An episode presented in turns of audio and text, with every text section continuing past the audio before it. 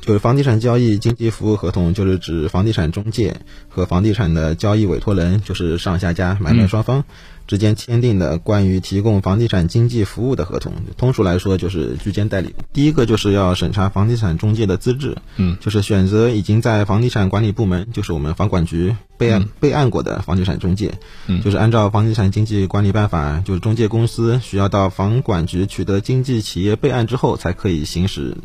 嗯居嗯，间服务。就是这个机构啊，这个中介作为一个公司，它本身是需要有这种备案、有相关的资质的对，啊。那比如说我们要查的话，是首先通过你们来查可以，第二个的话，我们到这个店面去，其实也应该能查到，是吧？对。他应该是要求他是要张贴，还是说你给我电脑里查一查，一般是怎么样？呃，然后就是网上房地产，网上房地产，对我们上海的网上房地产，它有一个呃、啊二手房板块，它就是中介机构的信息。都在里面啊。对，如果有备案过的话，基本都在里面。哎，真的是很好哈、好，那么这一点是我们首先需要注意的，首先找一个靠谱的机构嘛啊，嗯，那再往后呢？然后就是注意要查看他的房地产经纪人证书，就是尽量选择有密钥的房地产中介。嗯，就是密钥就是指的是二手房的网签密钥，有二手房网签密钥才能够拉网签合同，就是那个主持人刚刚说的买卖合同。嗯嗯，然后就是有密钥的房地产中介机构相对来说更加正规一点。啊，就是其实我们业内还是说，你这个中介你要能够拿到密钥，还是有一定的资质要求的。对，好，所以我们可以把这个你是否具有网签的密钥，当做一个当做一个门槛，当做一个检验它的标准。对，首先，我们那我们以后也就知道是吧？我们去找中介公司，首先先问他你有没有这个备过案啊，是吧？然后第二句话有没有密钥啊，是吧？一问，对他就哎呦，这个人是懂行的嘛，不能忽悠是吧？对，这也相当于教大家一招啊。我们进去先两个问题先抛出去，把对方给镇住了哈， 更好的维护我们自己的利益。那么再往后呢？就是对于下家来说，最好还是要查看他的房源的授权委托书，嗯就是有授权委托书，就是说明房源是户主委托这家中介销售。那中介对于这个房源的信息肯定是比没有委托书更加了解。更靠谱一点对。嗯，因为有的中介带看的话，他可能是这个房源是中转了好几轮儿，就是参与的中介越多，它中间可能产生的问题肯定是越多。所以大家还是要尽可能的，就是第三问吧，是吧？我们到现场问第三个问题，你有没有这个房源的呃授权委托书啊？这是非常好的一个建议。嗯，那么再往下呢？然后就是要尽量签订规范的居间合同，然后合同里面应该明确代理的方式、报酬、期限、权限等等内容，还要注意签订的日期和签字盖章的情况。嗯然后任何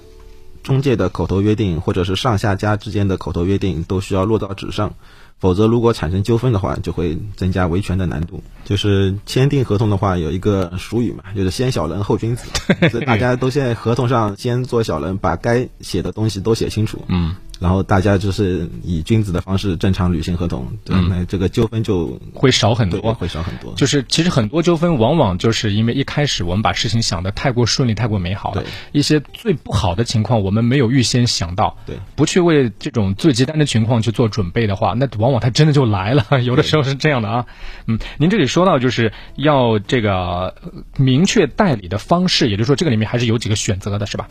代理的方式其实也是可以有，就是就是中介公司他做代理嘛，他可能有不同的这种代理的程度对啊，他介入的程度是有几种选项的。对，就比如说代办税费或者是代办贷款，这个都是可选项嘛。哦就是这样嗯中介是可以提供这个服务。那如果就是你比较懂行，或者是觉得中介不需要参与，那你也可以上下家自己去办。嗯嗯，就是签订合同的居间合同的时候，另外一个重要的方法就是就是地方就是要看清楚违约责任以及相关条款。嗯，就是违约条款也是跟刚才一样的道理，就对某一方太过苛刻的条款，就是该方就是要当场就要指出，并且修改认可后签字。嗯，就是不要相信中介或者是上家，就是说就算真的有纠纷，这个条款也不会用到这样的说辞。哦经常会有的是吧？就是哎，你就先签了再说，是吧？咱们第一步先先做起来呀、要不然时间耽搁下来，是吧？就是真的到时候有问题，我们再商量嘛，是吧？就很多中介就是以，比如说他这个是格式合同就不能修改，然后就是这个条款也只是写的就是正常成交，大家都不会用到。 哦那如果真的产生纠纷了，那还有就是比如说付首付的时间、付尾款的时间、付多少钱，那这个合同里面都是有约定的。你如果不按照合同约定，在规定的时间把规定的钱嗯，打给商家的话，那你你这个就属于违约方了嘛。那么接下来呢，想请梁科长为大家来介绍一下啊，二手房交易这个过程当中容易遇到哪一些坑和陷阱，来为我们支支招。比较容易碰到中介公司给你一个打包价，就是把它居间期间的各类的代办费用和税费等等都包含进佣金里面，然后虚报一个价格，签订一个大于合理佣金的打包金额，这样就会造成维权困难。嗯，哦，是这样，嗯对，然后就是或者是合同约定的佣金和双方承诺的不一致，然后中介公司就在交易后期要求按照合同履行，就是比如说他这个合同里面制式文本，就比如说百分之二的佣金，然后他们口头约定，比如说八1.5千之类的啊、对，八千块、一万块，然后最后到交易成交了，然后中介就是翻脸了，哦，它有两种不同的计算方式。啊，对就口头上是讲具体的金额，但是协议上面是根据百百分比，对然后到最后一成交一看，他发现我还我还是根据百分比来算，对我中介更有帮助，对他就支持这个，所以对就讲不清楚了这个。对。嗯，然后就是针对房东，就是有可能存在，就是房东没有真实透露房子的真实状况。就我们就碰到过一个情况，就是里面有老人过世了，然后下家不知道，哦，然后最后去准备拿房的时候，邻居告诉他说里面有人过世了，然后下家有些人是有这个忌讳的嘛，那对他的他就不满意了，就想要退房了。嗯，那就容易产生纠纷，或者是里面有长租的租客，或者是甚至是房东拖欠物业费，嗯，然后下家去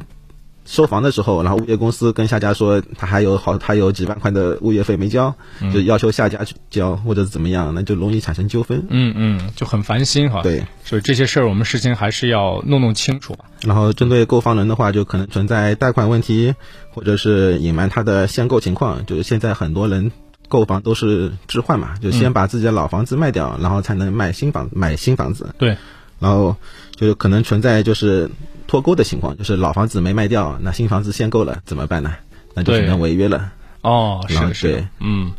所以有的时候，就像你说的这种脱钩也是挺麻烦的哈，因为上面的房子可能因为价格还没起来，觉得卖的现在卖觉得很不忍心是吧对？然后就一直拖着拖着，把下家给拖垮了。 对，这种情况，甚至是下家的老房子也产生纠纷了，那这就他就就他就是两面就连都不环讨好。就下家也在相当于也在置换，有类似这种感觉是吧？对，哦，那那就真的是，呃，就事先还是要把极端的情况都考虑清楚哈。对。那么在具体的双方洽谈的过程当中，有哪些需要注意的呢？就是买卖双方洽谈是购房的一个重要环节，然后通过全面有效的沟通，买家可以了解卖家的资讯、房产权利状况，就是比如说抵押、租赁、司法限制、行政限制等等。卖家也可以了解买家的资讯、履约能力、购房资格。就双方就是可以对合同的细节，就比如说付款时间、方式、交款的期限、户口的迁移方式、签订日期、违约责任，就进行磋商。嗯嗯，啊，这些我们事先商量清楚，然后白纸黑字的写写好对。啊， 这样是最安全的哈。嗯，那么我们在签订买卖合同的时候啊，我们进入到签订这个环节了，又需要注意些什么呢？就是商品房买卖合同，就是指政府主管部门监制的格式合同。然后格式合同中，就是应该明确各个阶段的交易双方的权利和义务。然后我们在之前节目也多次提及过一个契约精神，就不管是一手房买卖还是就是还是二手房买卖，就签了字，就说明你对合同或者是协议的内容的认可。